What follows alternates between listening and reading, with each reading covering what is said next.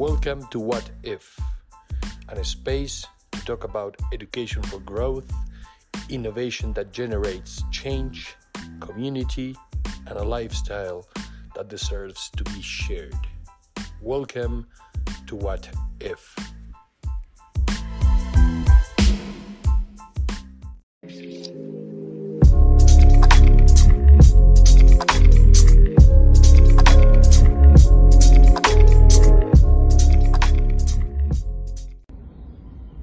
¿Qué tal? Mucho gusto. Mi nombre es doctor Ivo Ferreira, uruguayo, actualmente viviendo en Ciudad de México.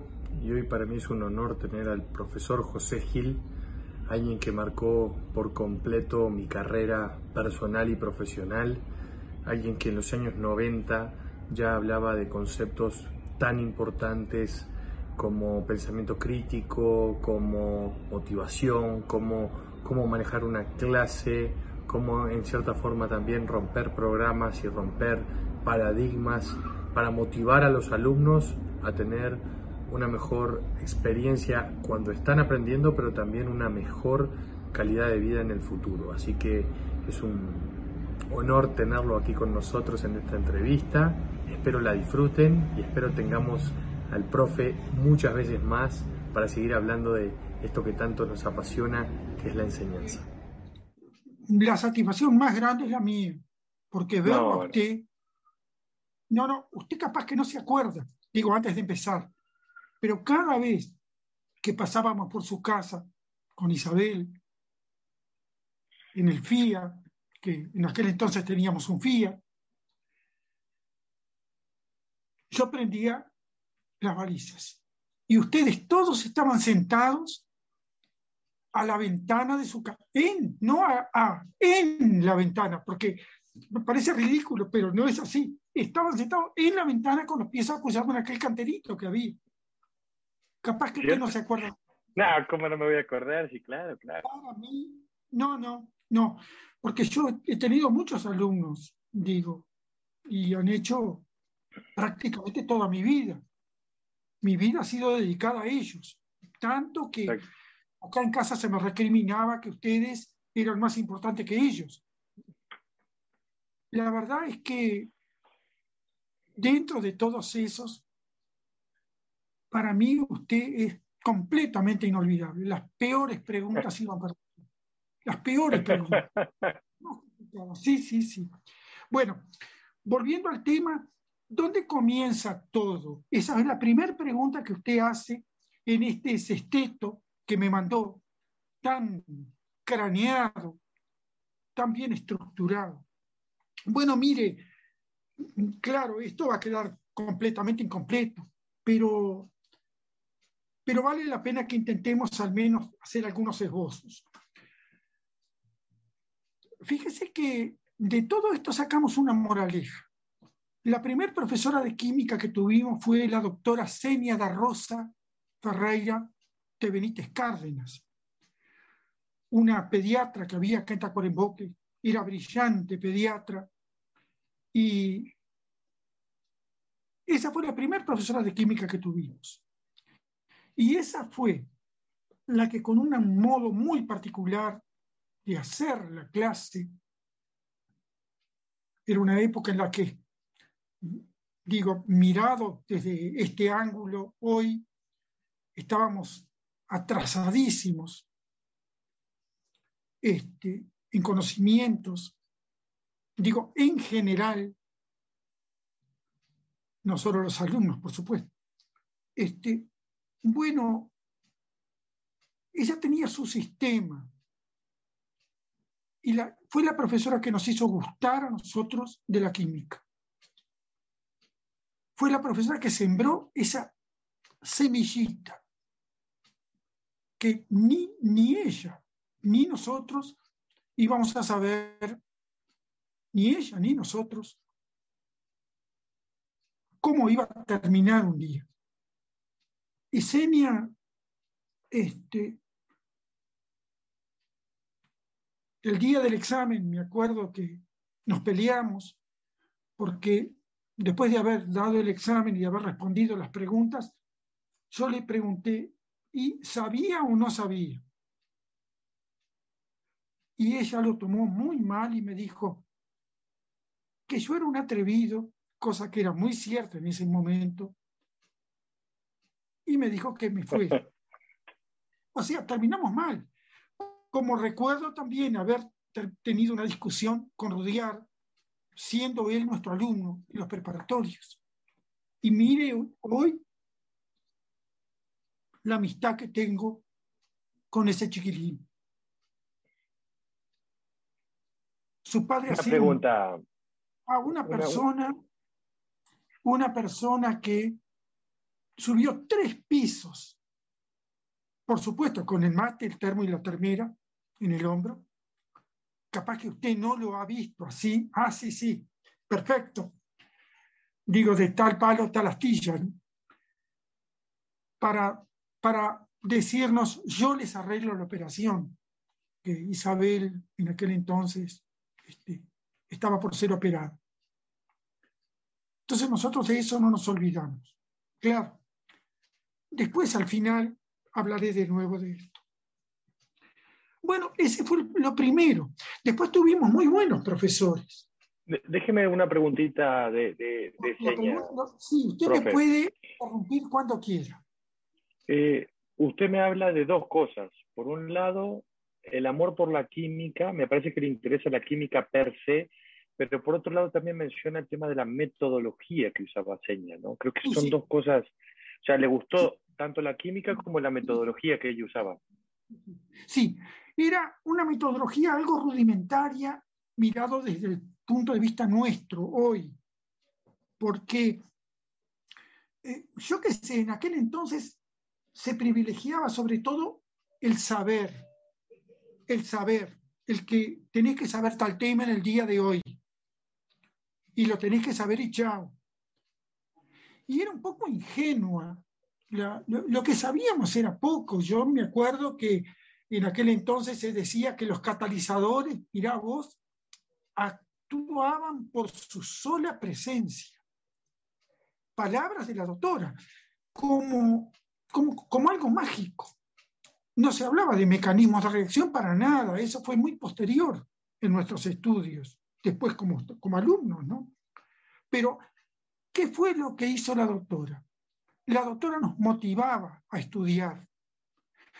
Incluso me acuerdo que le había dicho a una compañera que si no estudiaba, que por qué no se iba a lavar los pisos de la casa. E, ella era muy directa, y la metodología que usaba era esa.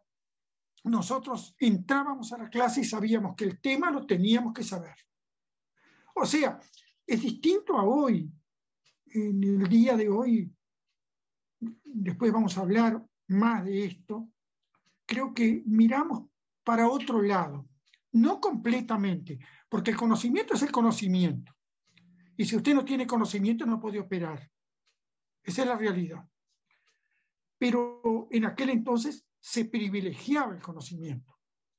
Los conocimientos adquiridos y ordenados en forma sistemática constituyen las ciencias naturales, cuyo estudio comprende la descripción de los cuerpos que existen en la naturaleza y la investigación de las leyes que rigen los fenómenos observados.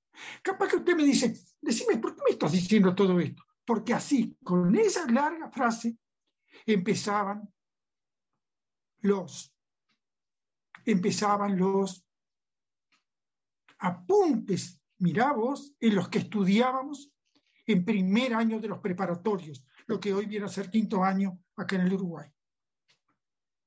Estamos en esta primera pregunta, ¿dónde comienza todo? En aquel entonces, ese profesor que teníamos, Pedro Gabriel, un químico farmacéutico, que era químico de la farmacia popular, que todavía está acá en Tacuarembó, yo recuerdo que era un hombre de hielo, era diferente a la doctora. La doctora era muy humana, dentro de todo lo exigente que era. Y yo aprendí de la doctora la exigencia, pero aprendí de la doctora que la exigencia con el alumno debe empezar por la exigencia contigo mismo. Esa es la realidad. Entonces, Gabriel era terrible, nosotros pasábamos y él nos tomaba la lección. Y donde usted se interrumpía para poder tomar aire y proseguir, él lo miraba y le decía, no estudió. Y usted tenía que seguir con aquello. Yo pasé un día, me acuerdo, a dar un tema que era pH. Yo digo, ¿y si tendremos? Porque uno puede pensar que todo esto es una crítica, pero no, no. Es la descripción de lo que pasaba. Si tendremos que agradecerles a esa gente. Si tendremos que agradecerles a esa gente. Porque después cuando nos, nos tocó estudiar bioquímica, íbamos sobre patines.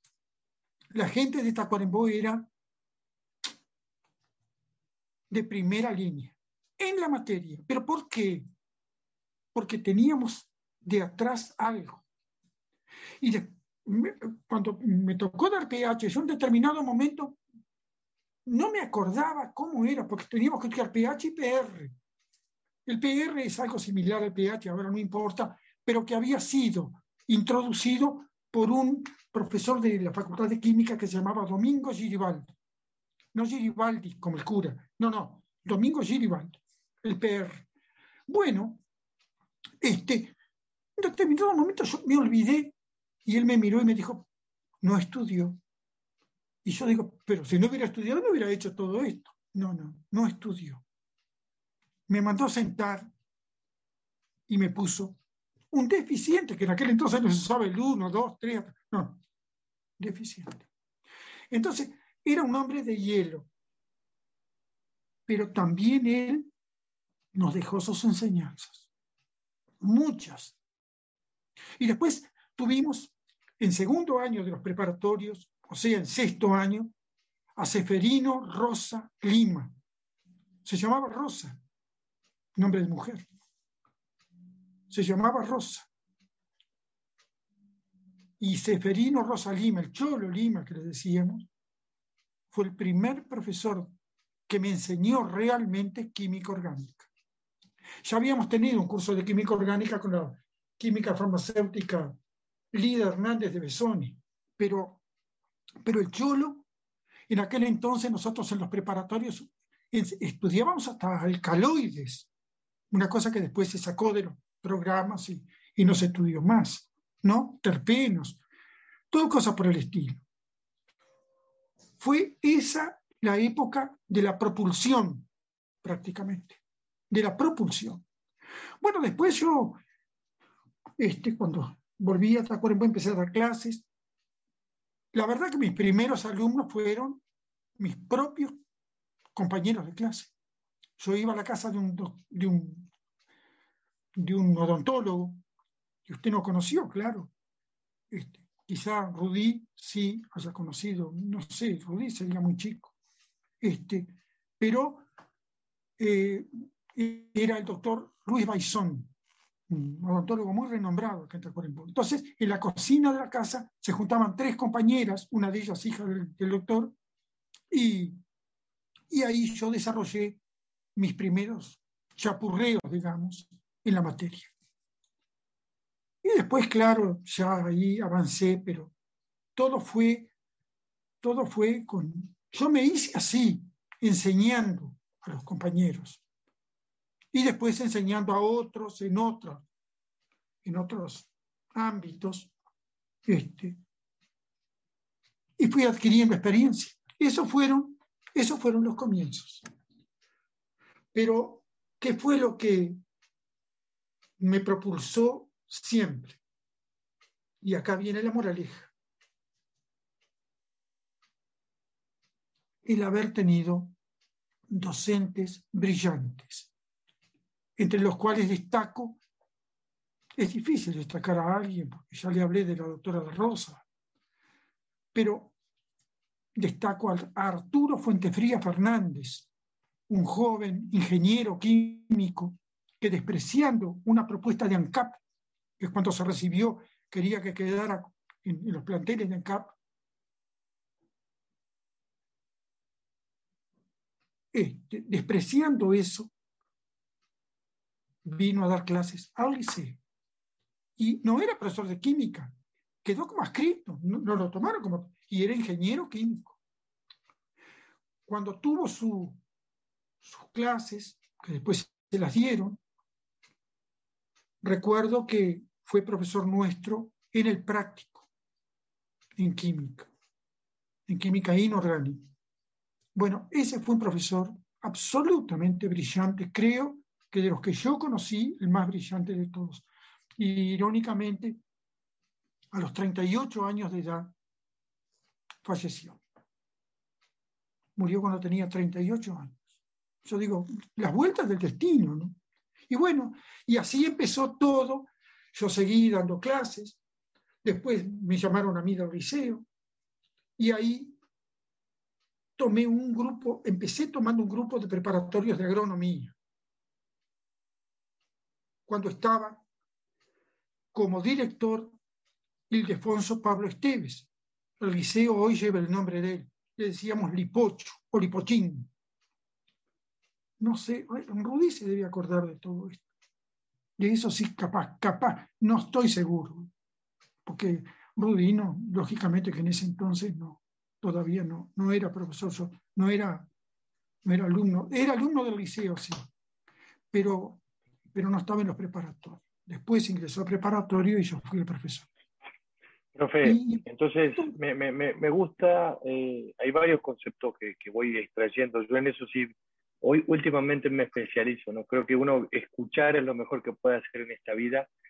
El primer concepto es de ir a, a quien lo formó, porque ahora el círculo se cierra y para la gente que nos está escuchando le ah. quiero destacar que todo lo que nosotros hemos, hemos logrado o intentamos lograr es por los maestros que hemos tenido como usted. Pero, qué interesante que usted, lo primero que menciona, lo primero que menciona son sus, sus maestros.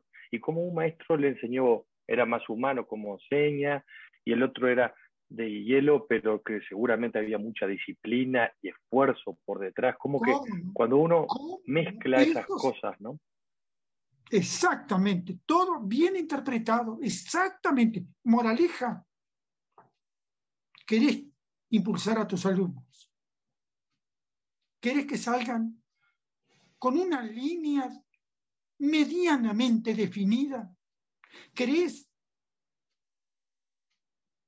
que no tengan muchos problemas más allá de los naturales en su carrera que elijan si es una carrera de tu influencia, entonces tenés primero buenos profesores. Muy bueno. y, me gustó el otro concepto de motivar con el ejemplo, motivar con el ejemplo personal como maestro. O sea, no hay mejor cosa, ¿no? Claro, porque muchas veces vos estudiás porque tenés que estudiar y porque, claro, pero pero, no, pero nosotros no estudiábamos por la nota, no estudiábamos por la nota. Estudiábamos porque, a, mí yo estudiaba porque me gustaba. Y estudiaba un día, estaba leyendo un libro, Los rayos cósmicos, de un ruso, Danov. Y uno de los compañeros míos de clase me dijo, anda, loco, vos sos un filósofo. ¿Para qué estás estudiando eso? Y qué ironía, porque un día vieron a dar a la biblioteca del liceo, me acuerdo, una conferencia sobre rayos cómicos. Y el que sabía algo sobre rayos cómicos era yo, porque había estado estudiando. ¿Pero por qué? Porque yo estaba motivado. La motivación es fundamental en muchísimos aspectos, desde la habitación íntima en su casa, amigo, con su esposa. Disculpe, porque a mí me ha tocado. no, escúcheme, escúcheme espero que esto no trascienda. Digo, hasta, cosas como, como yo que sé, como el hecho de que te digan, qué rica te salió la comida. Son, son cosas así, porque somos humanos y es eso, pero querés realmente que un alumno siga adelante, marche, tenga fracasos y tenga éxitos, porque si el éxito es hijo del fracaso, vamos a decir las cosas como son. Tener buenos profesores. Por eso, la formación de profesores es fundamental. Mire, sinceramente, una de las preguntas que hay acá es, ¿por qué enseñar? Pero no, antes de eso hay otra que, bueno, pero esta la paso ligerito, que dice el loco Gil, apodo loco Gil.